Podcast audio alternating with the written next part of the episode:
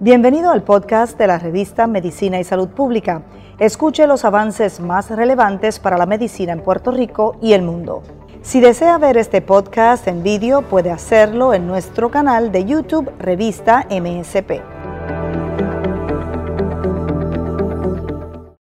Saludos, mi nombre es Luis Penchi. En el Día Mundial de la Epilepsia hablamos un poco sobre esta condición, cuáles son los avances en Puerto Rico y en el mundo de la epilepsia, en, su detección y en el tratamiento, y cuál es nuestra realidad actual en torno a este, a este asunto.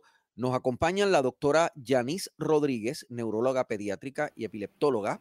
Saludos, bienvenida, doctora. Saludos, gracias por la invitación. Y Alex Ramírez, quien es eh, vicepresidente ejecutivo de la Sociedad eh, Puertorriqueña de Epilepsia. Saludos, Alex. Saludos y gracias por la oportunidad del día de hoy. Eh, bueno, eh, ¿cuántos epilépticos hay en Puerto Rico? Eh, quizás es una pregunta que me pueda contestar primero Alex. y después hablamos de, los asuntos clínicos y de los asuntos de, detección y los asuntos de tratamiento. ¿Cuántos epilépticos hay en la isla? Bueno, Penchi, no hay unas estadísticas oficiales del Departamento de Salud en Puerto Rico que identifique cuántas personas hay con la condición de epilepsia. Sí hay tendencias mundiales. Eh, se estima que el 2% de la población padece de la condición de epilepsia. Este, en Puerto Rico existe, hay investigadores como el profesor Gilberto Ramos que ha hecho un análisis de la, de la población, de la incidencia de la condición y estiman en 30.000 las personas con la condición de epilepsia. Eh, una condición que sin duda afecta más a, niños menores de edad y a personas adultas, pero puede afectar a cualquier persona en cualquier momento de su vida. ¿Qué ocasiona la epilepsia, doctora? Pues mira, básicamente eh, la epilepsia se define como que tú hayas tenido más de dos eventos sugestivos de una convulsión, aparte de 24 horas que no estén provocados por algún, por algo, ¿verdad? Por algún desbalance electrolítico, problemas de azúcar, etcétera o que tengas un evento de convulsión no provocado y tengas factores de riesgo para el mismo. Y estos se definen por estudios de electroencefalogramas, que son estudios que se hacen para ver las ondas cerebrales que estén anormales o que haya alguna lesión en el cerebro que esté provocando estos eventos. Así que, ¿verdad? Hay varias, esas son las definiciones clínicas o que tengas convulsiones asociadas a un síndrome de epilepsia, que usualmente estos síndromes de epilepsia se dan en la niñez. ¿Y se superan después de la niñez? Pues depende, hay, ¿verdad? Hay una gama, hay algunos tipos de epilepsia en la niñez que son, eh, ¿verdad? Eh, se conocen como epilepsias benignas, eh, que es que usualmente después de la pubertad los pacientes dejan de tener convulsiones y tienen muy pocas convulsiones, ¿verdad? A lo largo de su vida, pero hay síndromes, ¿verdad? Un poco más catastróficos que desarrollan en lo que se llama la epilepsia intractable a medicamentos o refractaria cuando hay eh, ya eh, lesiones cerebrales, es una epilepsia que va a continuar. Usualmente, ¿verdad? Cuando es una causa sintomática, o sea, que hay algo en, el, en la estructura cerebral que está provocando, sí pueden tener, ¿verdad? usualmente tienden a tener más epilepsia intractable. Este, hay algunos, ¿verdad? Que pueden ser lesiones que no se vean, que solamente se ven microscópicamente.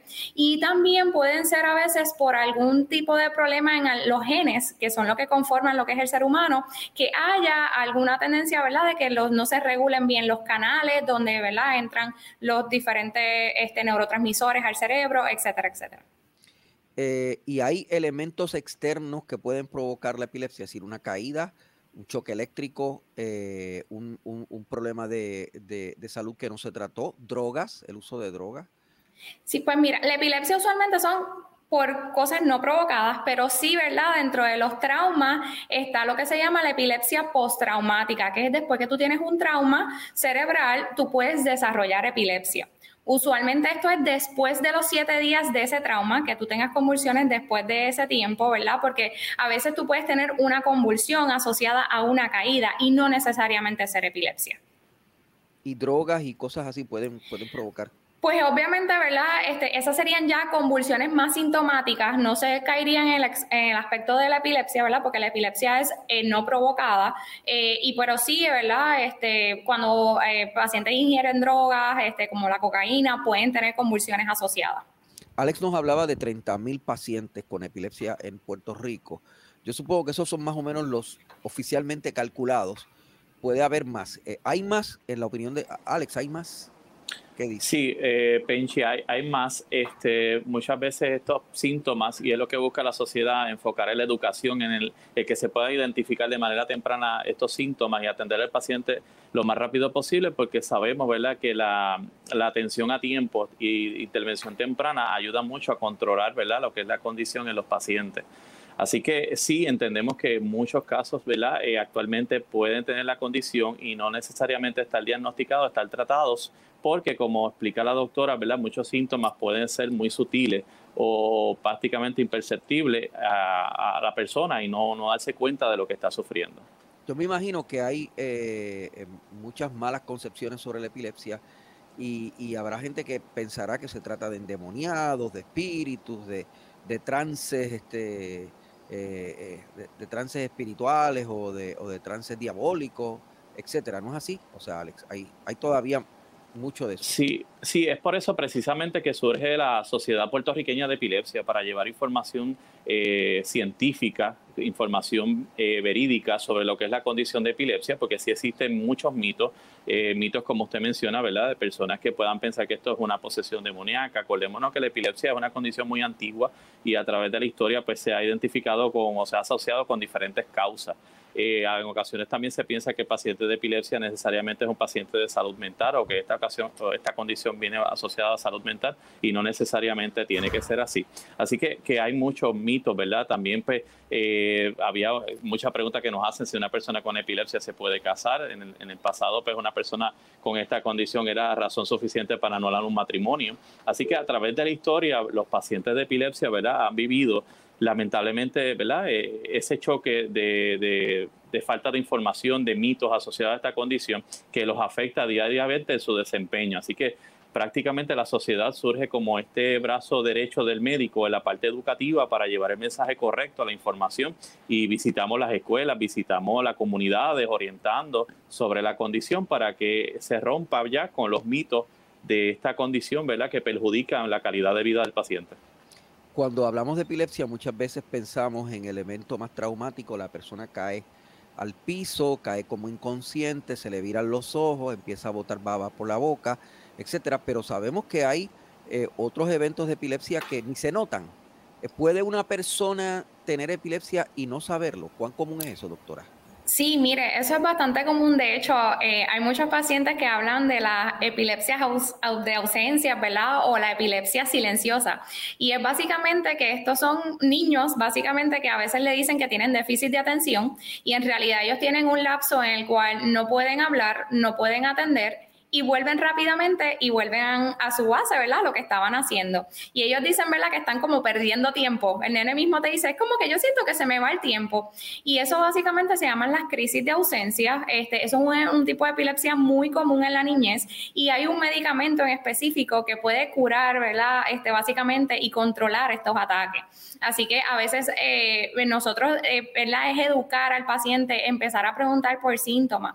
Hay pacientes que tienen convulsiones que básicamente pueden ser, ¿verdad? Este, que tienen ¿verdad? algún movimiento en la mano, que viran la cabeza hacia un lado, eh, que se les pone, ¿verdad? Se les trinca el, el, brazo. Hay algunos que pueden escuchar sonidos o algunos pueden tener experiencias, ¿verdad? Que dicen como que esto yo lo había vivido, como son los de vu.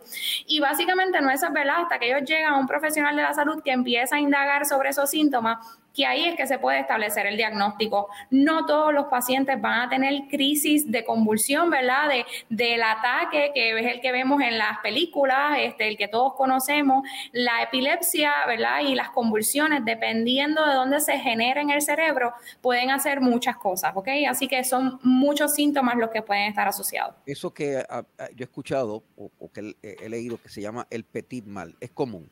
Es decir, es como unos pues segundos de, ausencia, unos segundos de desconexión. Pues mire, eso era la clasificación antigua que se usaba petit mal o gran mal. Ya eso ha quedado en desuso, ¿verdad? Y ahora se le llama epilepsia focal o epilepsia generalizada, ¿verdad? Dependiendo de dónde se entienda que se genera en el cerebro y se le conoce si pierden conocimiento o no pierden conocimiento. Así que, pero esa, la que se conocía como el petit mal, son las que se llaman ahora, ¿verdad? Con eh, convulsiones de ausencia y básicamente es eso, que pierden por segundos, están como se desconectan y vuelven rápidamente sin una etapa posictal, que es luego de una convulsión. A veces algunos pacientes pueden entrar en un estado de soñoliencia, confusión, no, ¿verdad? estar un poquito más en lo que vuelven en sí. Alex nos decía que eh, entre los tabús y los planteamientos que se hacen y las eh, eh, cosas incorrectas que se dicen, se asocia la epilepsia con problemas de salud mental. Pero hay, hay, hay pacientes que desarrollan problemas de salud mental debido a la epilepsia. Sí, de hecho, es algo bien eh, bidireccional. Si tú tienes, por ejemplo, depresión, tú estás a riesgo de desarrollar epilepsia de la misma manera de que si tú tienes epilepsia, estás a riesgo de desarrollar depresión. O sea, que es algo bidireccional. Ambas ponen ¿verdad? aumentan el riesgo de tener esta condición. Y esto, eh, ¿verdad? Y es importante porque hay muchos pacientes de epilepsia, eso es una de las comorbilidades mayor asociadas, es la depresión, la ansiedad. Obviamente yo describo la sensación de tener un, ¿verdad? Epilepsia es tú no saber cuándo va a venir el ataque. Y lo más parecido que nosotros podemos tener eso es con lo que nosotros experimentamos con los terremotos. Nosotros nunca sabemos cuándo van a ocurrir, nunca sabemos la intensidad con la que va a ocurrir y nunca sabemos cuánto va a ser la duración. Y yo creo que eso es, ¿verdad?, lo más cercano que tiene un paciente de epilepsia para que las demás personas puedan entender. Y, y, eso, pues obviamente causa una ansiedad, este, ansiedad tanto en el paciente como en los que son los cuidadores, ¿verdad? Yo, yo, ¿verdad? Yo tengo familiares con epilepsia, así que yo sé lo que viven los pacientes con epilepsia y esa angustia de uno no saber cuándo viene el ataque puede producir una ansiedad sustentable. Además, se produce un estigma en la sociedad. De hecho, hay estudios que están evaluando el estigma de la epilepsia. Y eso es lo que nosotros queremos cambiar. Nosotros, ¿verdad? Yo siempre le digo a mis pacientes, tú puedes hacer tu vida normal, ¿verdad? Como otra persona, siempre hay que tener unas precauciones, como son no estar en cuerpos de agua solo, como no es estar trepado, ¿verdad? En el techo, los niños tienen que usar el casco. Yo siempre le digo, pero todos los niños deben usar casco cuando van a correr bicicleta, van a correr patines. Y todas estas cosas es tratar de normalizar el asunto para que entonces los pacientes se puedan sentir bien, los familiares se puedan sentir empoderados de la información que tienen y que, ¿verdad? En última instancia, nuestro paciente de epilepsia viva la mejor calidad de vida. Explíquenos un poquito más eso de que si se tiene depresión se puede llegar a la epilepsia. ¿Cómo ocurre eso? Pues mire, lo que pasa es que se sabe que la epilepsia, ¿verdad? Este, como cualquier otra condición eh, neurológica, usualmente puede ocurrir por algún desbalance de neurotransmisores, ¿verdad? Que hay, este, y por eso es que se dan muchos medicamentos que son o bloqueadores de ciertos canales o que aumentan cierto canal, etcétera, etcétera. La depresión, por ejemplo, también se conoce que causa una baja en los neurotransmisores que comúnmente conocemos en el cerebro. Así que ya hay estudios que dicen que un paciente que tiene este desbalance, ¿verdad? Y que le causa la depresión, tiene un alto riesgo de desarrollar epilepsia, ¿ok? Así que por eso es que nosotros no debemos pensar que es que el paciente, ¿verdad? Que un paciente de epilepsia es un paciente psiquiátrico o que un paciente psiquiátrico, ¿verdad? Es un pacientes de epilepsia es simplemente que tienen mayor riesgo, ¿verdad? Tanto de un lado como del otro de desarrollar este cualquiera de las dos condiciones. Y eso es algo que se ha estado estudiando eh, bastante, está bastante en boga. Y yo siempre digo que los neurólogos y los psiquiatras, nosotros eh, estamos, de hecho, nos examinan las mismas personas, es el mismo board, ¿verdad?, que nos certifica, tanto para los psiquiatras como los neurólogos, y nosotros tenemos que ir de la mano. O sea, en mi práctica, ¿verdad?, yo tengo una psiquiatra que me, ¿verdad?, que les refiero pacientes porque son, es igual de importante las salud mental como ¿verdad? la salud eh, neurológica. Así que nosotros vamos de la mano, porque un paciente tiene que estar bien, ¿verdad? Tanto de salud, eh, la, neurología debe estar controlada, pero también la parte de la salud mental. Con toda esta situación bastante compleja que usted nos explica, uno tiene que darse cuenta de que posiblemente los, pacientes eh, de epilepsia han sido discriminados.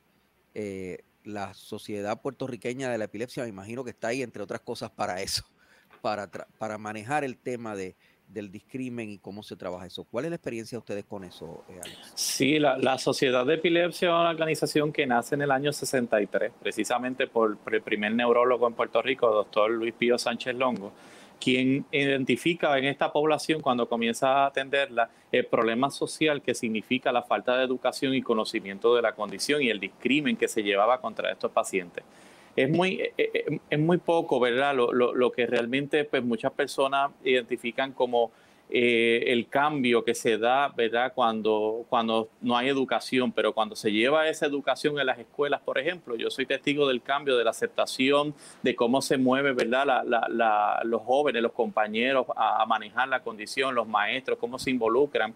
Y es falta de eso mismo, ¿verdad? Eh, eh, estamos muy conscientes que la falta de educación y la falta de conocimiento sobre esta condición promueve ese discrimen, ¿verdad? Y, es, y esa área que afecta la, la, la calidad de vida del paciente.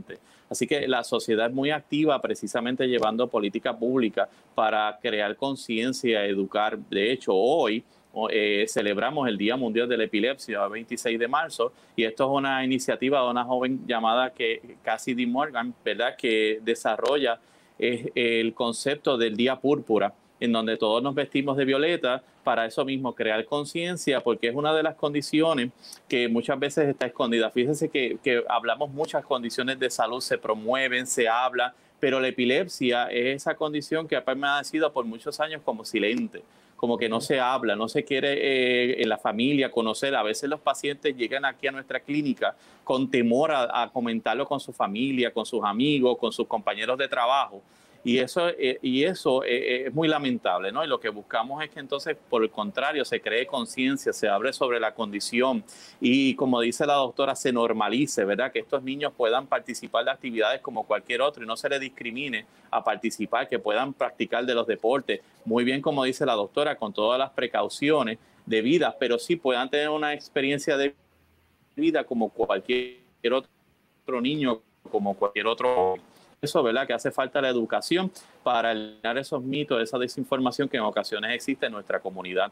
Eh, hoy día tenemos profesionales en todas las áreas eh, que contribuyen, ¿verdad? A nuestro país con la condición de epilepsia. Y, esta condición no debe resultar un limitante para que las personas puedan estudiar, trabajar y ser de provecho para nuestro país. Hay leyes que, protegen a los epilépticos de, de no ser despedidos. O sea, eh, o, o, un patrono sencillamente puede descubrir, ah, este es epiléptico, lo voy a despedir porque es un riesgo a mi, a mi seguridad. Sí, ¿Eso hay... se puede hacer.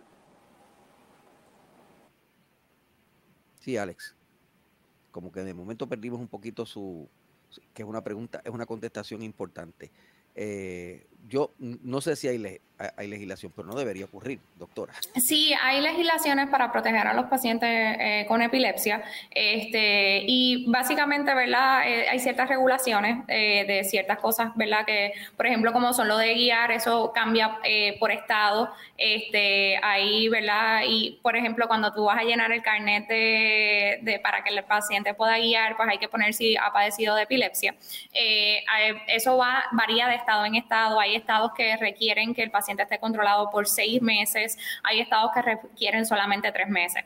En Puerto Rico no hay una, un tiempo actual, eso varía de médico en médico, este, pero básicamente, ¿verdad? Eh, la, la, sociedad de el Epilepsy Foundation en, en, en Estados Unidos hace mucho, ¿verdad? Eh, eh, advocacy, ¿verdad? Para poder eh, legislar, porque los pacientes tengan, ¿verdad? Igualdad y que se les pueda dar todos los beneficios. Igual en el trabajo, ¿verdad? Uno, los pacientes deciden si van a, ¿verdad? Eh, decir que tienen epilepsia. Obviamente un paciente con epilepsia debe... Eh, poderle decir a su patrono, ¿verdad? Y que se le den los acomodos razonables que son tan importantes, ¿verdad? Este, lo, los pacientes con epilepsia deben requerir sus acomodos razonables por si tienen citas, por si tienen, ¿verdad?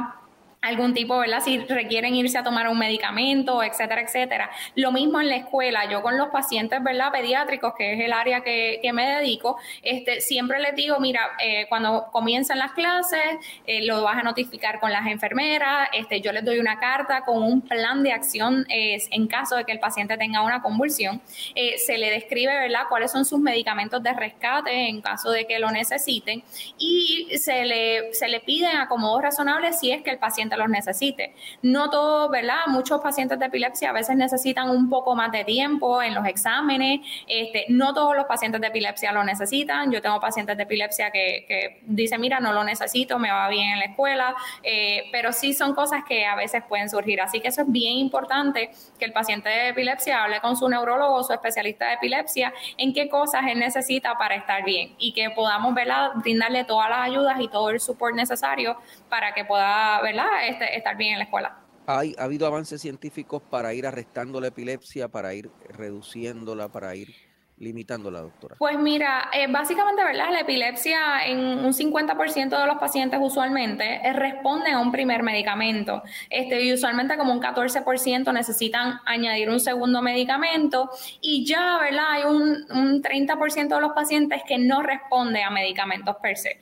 Y esos, esos pacientes que no responden a medicamentos son los pacientes que deben ser evaluados por un especialista en epilepsia para ver si los pacientes son candidatos a diferentes alternativas. Una de las alternativas que hay para los pacientes con epilepsia es la cirugía de epilepsia. La cirugía de epilepsia lo que se trata es de que si hay una lesión o, o, a veces no tiene que haber una lesión, pero si sabemos de dónde se están originando exactamente las convulsiones, y logramos identificar, y es un área que se puede resectar por medio de una cirugía, el paciente tiene más chance de vivir libre de convulsiones, ¿ok? Si se logra, ¿verdad?, llegar al paciente a cirugía más que con medicamentos.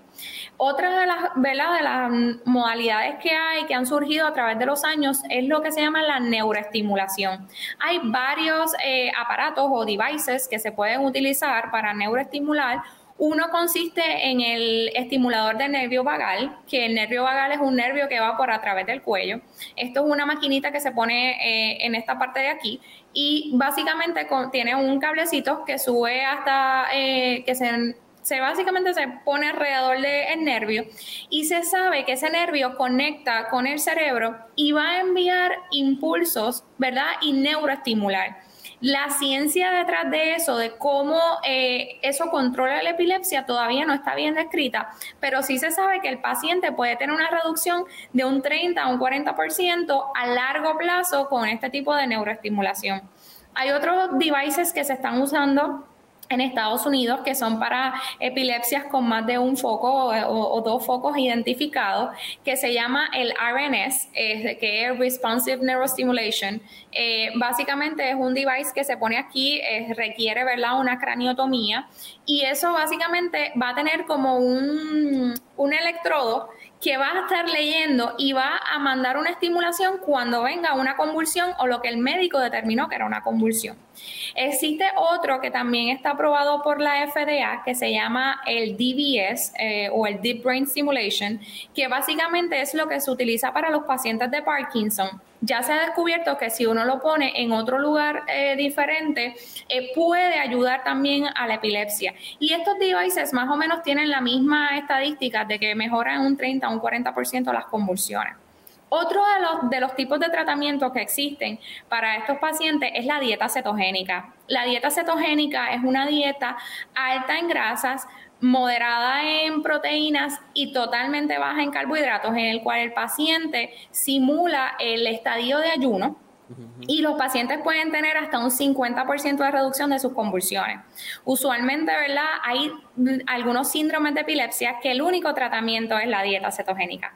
Eh, yo sé que en este programa estamos hablando de los avances en la, en, ¿verdad? De la epilepsia infantil en Puerto Rico y hace un año nació, ¿verdad? Por primera vez un, programa de dieta cetogénica para niños en Puerto Rico. Gracias a este programa, eh, hemos logrado tratar a más de 15 niños eh, que están en la dieta clásica como se conoce y que ellos han tenido un control significativo de sus convulsiones. Eh, esa fue una de las razones por las cuales yo regresé a Puerto Rico y un año luego, ¿verdad? De mucho trabajo y mucho sacrificio, he podido ver los frutos y he podido ver las historias de niños que convulsaban.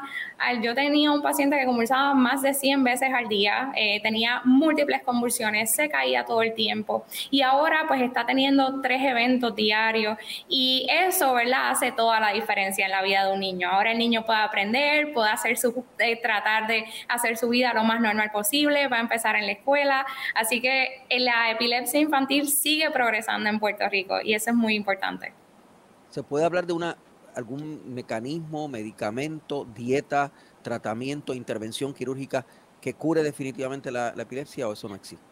Pues mira, usualmente la cirugía es lo, más cercano a la cura que tenemos, este, ¿verdad? Cuando eh, tenemos una lesión que es la que está causando las convulsiones y se remueve, eso es lo más cercano a la cura para la epilepsia. O sea que sí existe. Este, obviamente tenemos que estar, eh, después de tener la cirugía, eh, ver que el paciente no requiera medicamentos y luego de eso que por lo menos esté cinco años sin convulsiones, pues ahí para poder decir definitivamente, ¿verdad? Que, que el paciente está está, libre.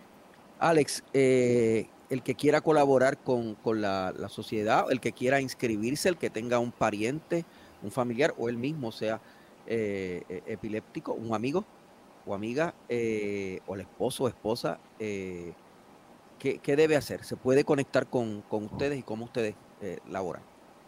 Sí, Benji, es muy, muy sencillo. Las personas que tengan la condición, inclusive la Sociedad de Epilepsia atiende a aquellas personas que tengan los síntomas que no se haya diagnosticado, pues nosotros tenemos oficinas a nivel de toda la isla, atendemos los 78 municipios, incluyendo las islas municipios de Vieques y Culebra, a través de nuestras oficinas regionales. Se pueden contactar sencillamente a nuestro teléfono principal al 787 782-6200. Repito, 787-782-6200 o seguirnos a través de nuestras redes sociales en Facebook como Epilepsia PR. Ahí va a encontrar información, va a encontrar este, dónde están ubicadas nuestras oficinas, cómo pueden solicitar los servicios.